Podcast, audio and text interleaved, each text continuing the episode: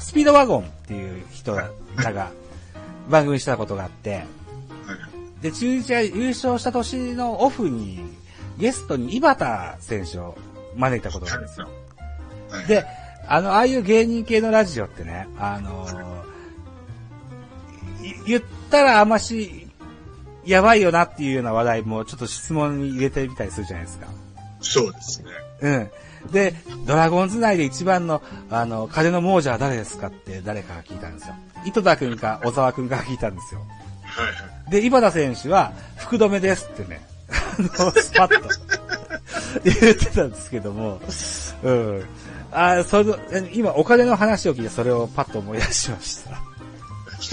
うん。えっ、と、阪神に現在所属している福留選手、今回は、あの、こ今年のオフで阪神のユニフォームを脱ぐそうですけども、中日はどうですか福留選ちょっとちょっとって言ってるから、手。はい。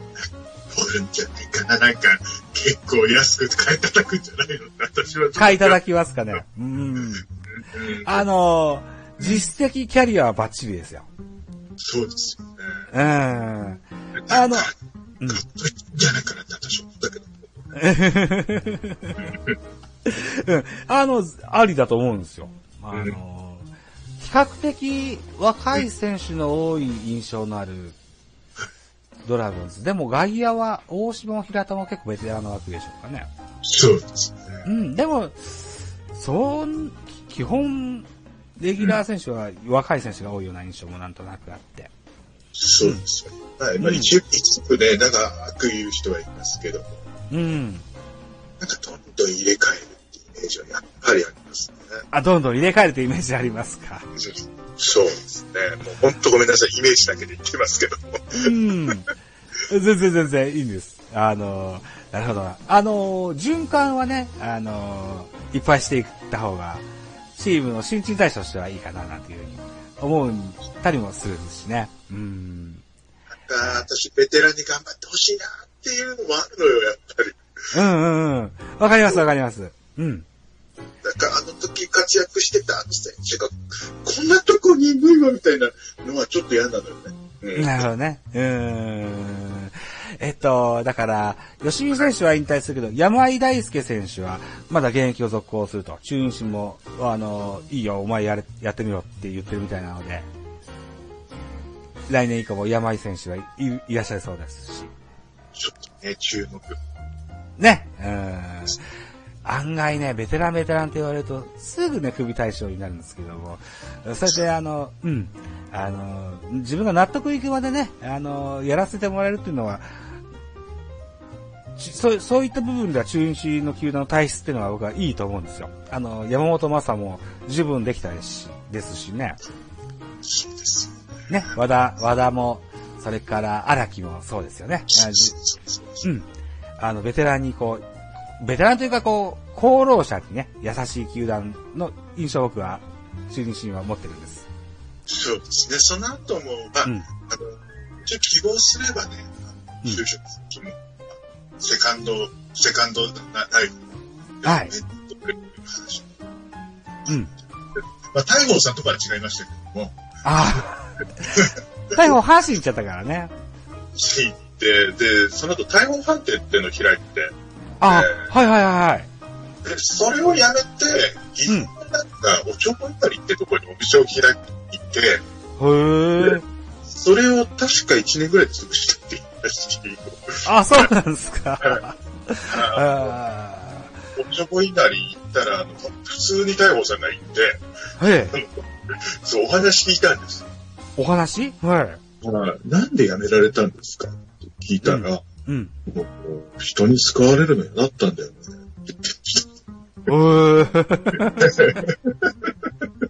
あ、大砲さん、お、おしゃべりされたんですね。はいはい。あ普通に店頭に立ってらっしゃったから。へえ。あ、そうなのか。若くして亡くなったのはとても残念ではありますけれども。うん。えー、あ、そういった思い出があるわけですね。うん。えそうそうー、ご当地選手がこう、おられると、うー会う機会も多くていいですよね。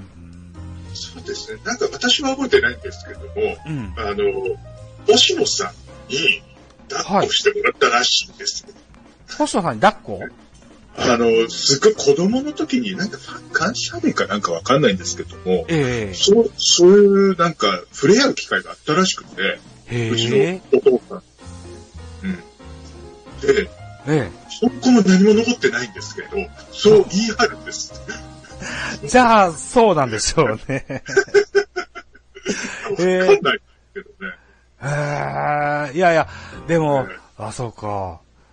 じゃあ、もう記憶にも残らないぐらいちっちゃい頃っていうイメージですもう赤ちゃんの時じゃないですか。あそうですよね。だから、僕は、えっと、あ、僕ね、明日44になるんですけど、 はいはい。はいそうですあありがとうございます。えで、えっと、そんな僕でも星野さんが現役の時ってあんま記憶にないんですよね。ああ、そうなんだ。うん、うん。うん。マコさんは、えっ、と、40ん、なってないですよね。30代ぐらいですよね、はい確かね。 39です。 39。うん。だから僕よりもお若いから、多分、記憶、星野さんの現役時代だと、まあ、わかんないでしょうね。ああ、本当にわかんないです。ね、もうか、うー気がついたら監督さんだったような印象でしょうね、きっとね。そう、そうですね。ね、そうですよね。うーん。えー、でも、あれですってね、うん星野監督っていう人がこう、巨人に対してこう、ライバル意識をむき出しにして、こう、お煽るわけですよ。で、ね、えー、それに、えードラゴンズファンはとてもこう、おこ闘志を燃やしたとか、心をうん燃やしたというか、ね、そんな印象が、あーライバルチームのファンから見たらそんな印象がありましたね。確か。阪神、は阪神の監督になられた時も、うん。私の人生、対ジャイアンツって言ってましたから。そうですよね。うん。そうですよね。うん。あのーそうそう、誰だっけな。僕の先輩の、うん巨人ファンの人がね、うん星野ぐらいこう、やってくれないと、名古屋のファンは、うん立たないんだっつってね、言ってました。そう、もう、もう、うん監督いないですよね、今ね。ね、そんな印象。うーうん。あの、今年の、う与田監督は、あの、久しぶりにこう、A クラスに持っていったから、まあ、来年以降も楽しみではあるんですけども、それ以降っていうのは、なかなか、発見しづらいのかもしれないですよね。そうなんですうよ。ーん。なんかもっとカリスマ性のあるというかうーん。まあ、各球団そうなのかな。カリスマ性のを持った監督っていうのは、なかなか発見しづらいもんもありますよね。うーん。 ですよね。まあ、うんかといって、新庄に監督にならそうとしてもいいでしょう しね。そうですね。うんうーんどう、どうな、どうなんだろうなって感じですけどね。うん、まあ、人気は出るでしょうね。 うん。 とりあえず、新庄本人としては現役復帰を望んでるそうだけれども。うん。あの方も40。えー、でしたっけ年齢ですかはい。年齢だから、そっと、よ、うん、うんあ、えっと、そうだ。だから、前田智則と同期入団だから、はい。えーっと、40、44、5、6ぐらいじゃなかったかなあえーっと、48歳だそうです。 ?48 ですかそうですか。えーなるほど、そうですか。うん。まあ、でもなんか、うん。なんとなくだけど、まあ、無理だろうけど、なんとなく、なっちゃうんじゃねえかっていう気にもなるのよ、身長だとなんかね。確かにね。うん。ずいぶんお若い、えー顔に見えますしね。うん。いつか、あの、マコさんの番組でも、V6 の三宅くんが奇跡の 40? 何本 ?41 か2みたいなこと言ってましたよね。そうなんです。年上だったんですよ。うん。そはい。う。うん。あんなイメージもあるので、うん。そうですね。新庄にはね、うん。なんかやってくれそうな気もせんでもないんですけどね。そうなんですけど、やれるかって言ったらどうかちょっと疑問が残るけどね。わかんないけど。確かにね。うん。まあ、通年、ね、うん、シーズン通じてっていうのは難しいかもしれないけど、うんピンポイントピンポイントでなんか、なんかやりそうな、そんな 気は、そうですね。うん、なんかあったりもするんですよね。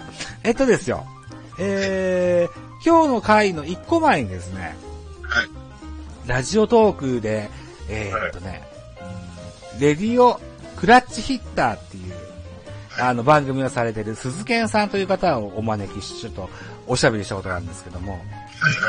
この方が中日ファンでいらっしゃいまして、はい。で、鈴賢さんの次、また中日ファンの人と話すんですって話をしたら、じゃあこんな話を振っていただけないですかっていう話を、話題をもらってますので、そうなんですか。はい。はい。まこさん、あのー自分が思うがままにこう喋ってもらえるといいと思うんですけども。はい。えっ、ー、とね、えー、ドラフトで今年は高橋選手を獲得することができましたと。はい。はい。中京大中京高校の出身の子ですね。で、去年は石川選手、一昨年は根尾選手と。期待の高卒の有望選手をおーゲットしてますよと。はい。うん。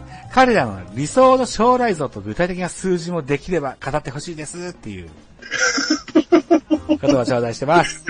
私にそれを望むっていう。高橋選手はピッチャーです。はいはい石川選手のネオ選手っていうのはバッターですね。うん。えっ、と、石川選手もネオ選手も、うんどちらかというとこう、クリーンナップを打てそうなイメージのバッターではありますけども。